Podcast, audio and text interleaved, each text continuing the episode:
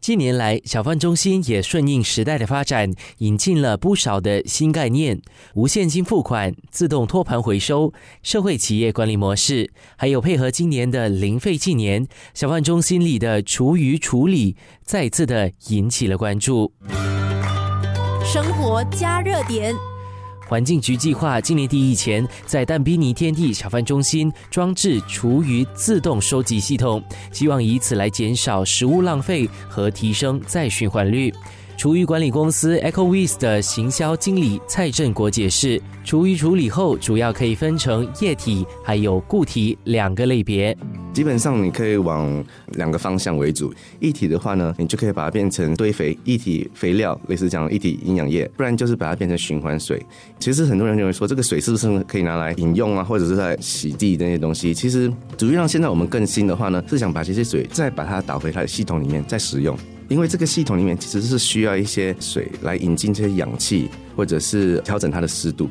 蔡正国也说，改变小贩的习惯十分困难，而目前展开招标的厨余自动收集系统，可能会让小贩在进行再循环时更加的便利。我讲非常实在，他们其实一开始都是很抗拒的，毕竟对他们来讲，这个算是一个是有些困扰的，因为他们一些习惯。其实做这种食物回收，一个重点就是说，我们一定要做分类。要把食物类跟非食物类要分开，可对他们来讲，他们也习惯把纸张啊，或者是塑胶袋呢，常常把它混入在这个食物垃圾里面，所以我们就要不时不时的就要下去跟他们去沟通。生活加热点，所以在新的那些项目里面呢，在我们的基本系统是没有改变，可是呢，我们的系统里面有个缴税机是装在我们的系统上面。我们现在把这个缴税机呢，把它移到靠近那个摊位那边去。比如说，我们就把它搅碎机安装在他们的那个吸水槽下面，这样的话他们就方便在一边准备的时候，一边的厨余就直接丢进那个吸水槽下面的搅碎机，搅碎机然后直接就排到那个我们的系统里面去。也就是说，他们可以省略这个把食物垃圾从那个他们的摊位推到那个系统的这个方便，而且你能够在那个原点比较容易做分类。生活加热点。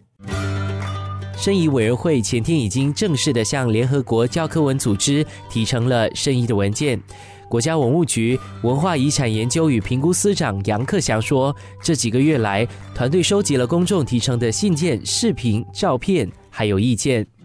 在申遗方面呢，我们也要跟那个申遗的委员会，让他们知道我们这个新加坡小贩文化的特点是哪几部分啊？当然，我们刚才有提到，就是地点啊、美食如何传承下去，那也要谈到不同的社区组织啊、不同的团体是如何的去支持这一次的生意活动。生活加热点，我们有主持那个小组讨论会啊，就是邀请了很多不同的那个小贩来跟我们谈一谈，哎，小贩文化有什么特点？对于他们来说，特色是什么？对我来说，印象最深刻的就是有一个小组讨论，就是跟二十多岁啊、三十岁的小贩们谈一谈，他们对小贩文化有什么兴趣，为何就从入这一行。而我就觉得，真的是可以看到他们对那个饮食烹饪的这种热忱，很多都是跟我们说，哦，他希望能够把父母亲辛苦建立的生意呢代代相传。有一个还说可能要哇。希望能够传一百年吧，所以这这个这层我就觉得哎很感动。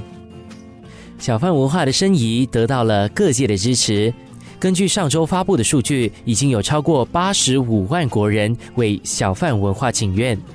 如果申遗活动成功的话，当然是呃我们可以引以为豪啊，可以把我们的新加坡的一种特色，就是跟世界不同的文化平起平坐。更重要的，我觉得就是是对我们的小贩们呢是一种肯定。小贩当然是辛苦的付出，那他不只是给我们美食享受，那也是对我们的文化扮演重要的角色。所以我们也是希望，如果生意成功了，能够给他们一种认同。长远的来说，我们只是希望更多的国人呢，能够对小贩文化有兴趣。能够携手跟我们一起保护这个重要的文化，那当然也是希望通过这个活动呢，能够鼓励更多的年轻的一代呢从事小贩行业啊，使小贩行业能够继续的传承下去，代代相传嘛，我们所说的。